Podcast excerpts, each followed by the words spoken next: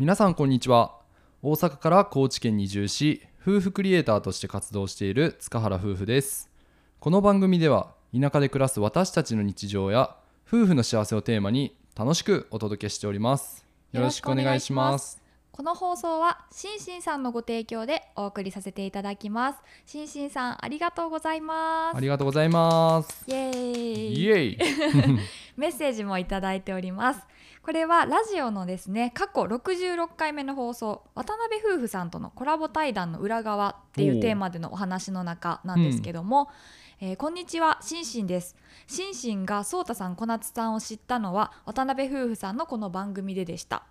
コメントでは毎回そうたさんをいじらせていただいてますがこの時そうたさんのことをとてもほっこりした人に感じてしまってそれが理由で手を出さずにはいられなくなったからなのです。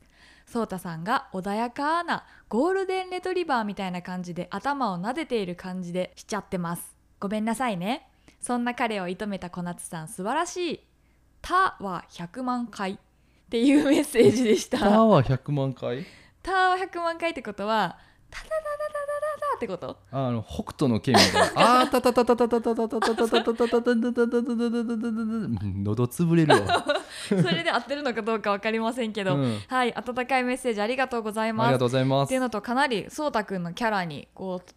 気に入ってくださっているようで。えーゴールデンレトリバーに見, 見えてるんかな、犬キャラなんじゃない、えー、いいやん犬系男子って。おるやん。犬系男子っておるん、うん初めて聞いてんけど。へ愛され系のさ、えちょっとわからんけど。分からんのか？なんやねん。いやでもねこうやってねこのコラボ対談きっかけに私たちのこと知ってくださったっていうケースすごく多くて、うんそうやね、うん。やっぱりねあの渡辺夫婦まあインフルエンサーやからね。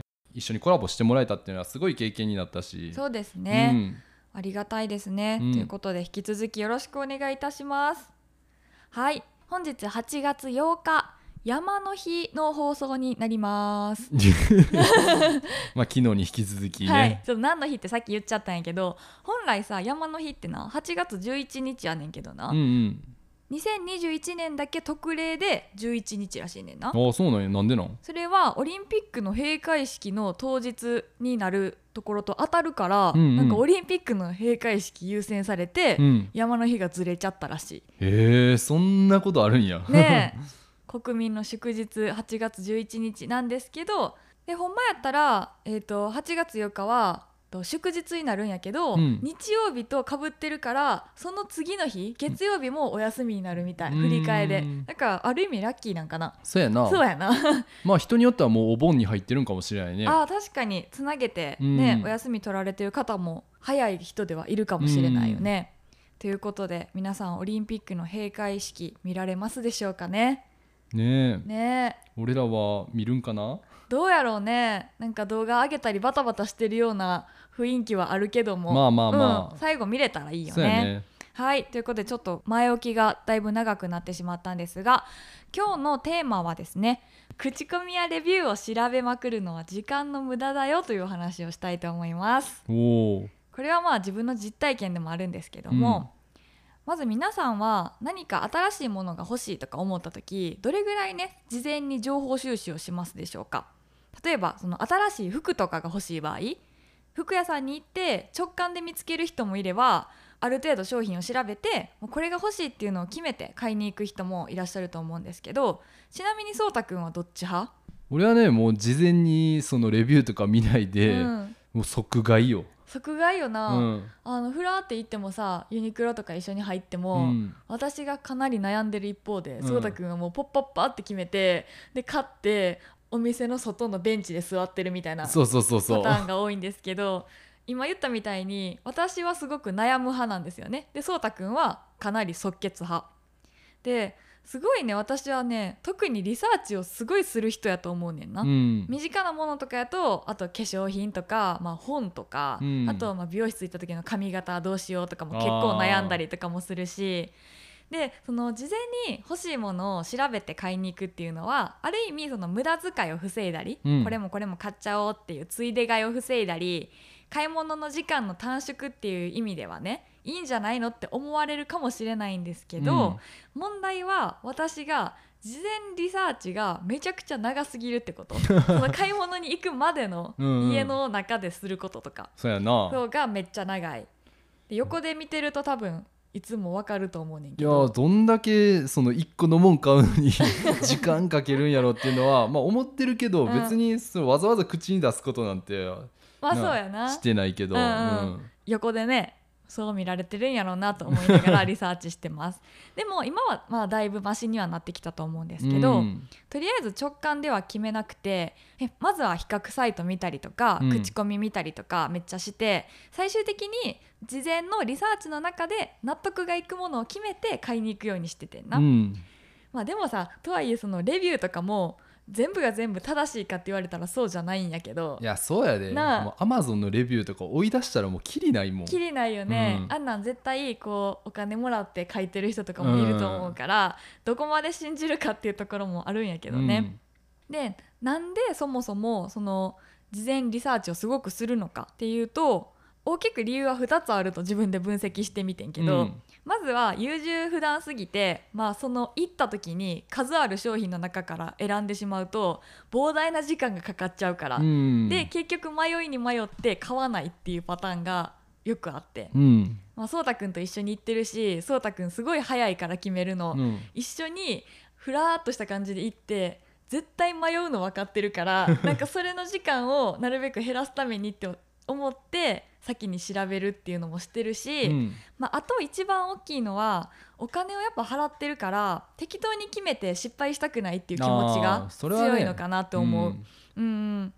でその失敗したくないって気持ちが特に私が強いのかもしれないね。うん。でそれは何でかというと、まあ、自分自身の選択に自信がなかったりだとか、うん。まあ完璧主義な部分とかもあったのじゃないかなと思ってて、その適当に決めて失敗するの嫌やみたいな。うんでも最近は割とこの直感で決めて新しいものを試してみたりとかその中で失敗する経験の方が、とにかく調べるっていう行為よりは価値があるんじゃないかってねだんだん思うようにはなってきて。ああなるほど。そうもちろんその何でもかんでも試せるお金の余裕とかがあればさもう失敗しまくれるかもしれんけど そこはねお金との問題もあるけども、ん。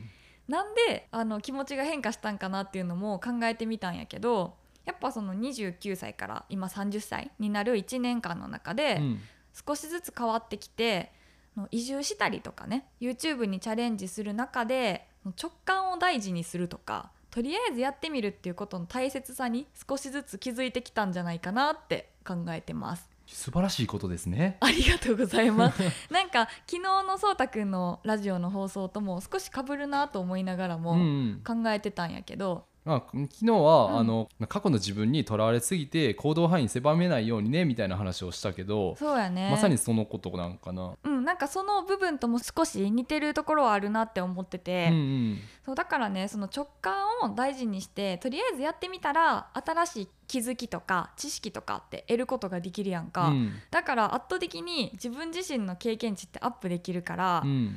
買い物の話に戻るといくら事前リサーチをしたとしてもこういうのが似合うはずって思い込んでる自分が決めてるだけやなっていうことにな気づいてん、そうだから最近ねそのちょうどチャレンジしたこととしてはあるファッション系の YouTuber さんの動画を、まあ、うん最近よく見てるんやけども、なんかふらっと出てきたファッションがなんとなく自分に似合いそうってなんか思ったんよ。うん。でそれであほんならちょっと買ってみようかなみたいな。すごい大きい決断やな。そう今までにはこれってなんかほんまに似合うんかなみたいな、うん。インスタのさ投稿を見たりとかさ、うん。レビュー見たりとかしてたんやけどなんか可愛いから買ってみようって思って高知市内とか出た時にあのユニクロとかうん。行って買ってみました。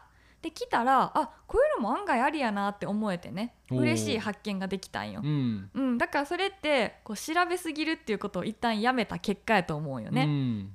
でもちろんね失敗もしたよ。この色似合うかなと思ってた色がめっちゃ肌くすんで見えるとか。なんかずっと自分が似合うと思ってたふわっとした感じの素材の服とかを着ると PTA のお母さんみたいになったりとか。そういう失敗もね実は知ってるねん気づいてないかもしれへんけど。全然気づいてない、うん。あかんこれまた怒られるやつやん。そうたくんなんで気づいてくれへんの？そうやな。でもそうたくんの方が結構私のそのファッションとかうん。似合うものっていうのをあの当てれるよね前から言ってくれてるやん。こういうの着てみたらいいんじゃないとか。うんまあそれはなんか自分の何好みに寄せてってるんかもしれんけど、うん、結局はでも回り回ってそうたくんの言われてる服を選んだらあなんか新しい感じでいいやんとか思えるようになってちょっとこれから頼らせていただこうと思うんですけども はい。ということでちょっといろいろ話したんですが今回はね服を買う時っていうの話を例にしたんですけど何事においてもやっぱり調べすぎっていうのはかえって良くないかなっていうのに気づきました。そうやね、うんうん。調べることが悪だとは思わんけど、うんうんうん。ある程度時間とか決めたりとかそうそうそう。まあ、そういうことが大切なんかなとは思うけど。そうやね。ずーっと調べすぎるのはほんまに自分の行動を遅くするし、うん。チャレンジする機会とかも逃しちゃう可能性があるから、うん調べすぎは良くないっていうことね。うん。でこれはあの普段のねあのちっちゃな買い物一つとかでも実践できると思います。もし私みたいに何でもかんでも迷っちゃう人がいたら、あのなんとなくこっちの方が好きだなとかなんか気になるから試してみようかなっていう感覚で買ってみるっていうなんか練習うんうんうん。をすると新しいものに手を出した時のなんかワクワク感とかあこういうのもありなんだっていうねポジティブな経験とか逆に失敗したからこそこういうのは次やめとこうっていう経験ができたりするので、うんはいぜひ試してみていただきたいなと思ってお話ししました。はいはいというわけで今回は口コミやレビューを調べまくるのは時間の無駄というテーマでお話をしました。それではまた次回の放送でお会いしましょう。バイバイバイバイ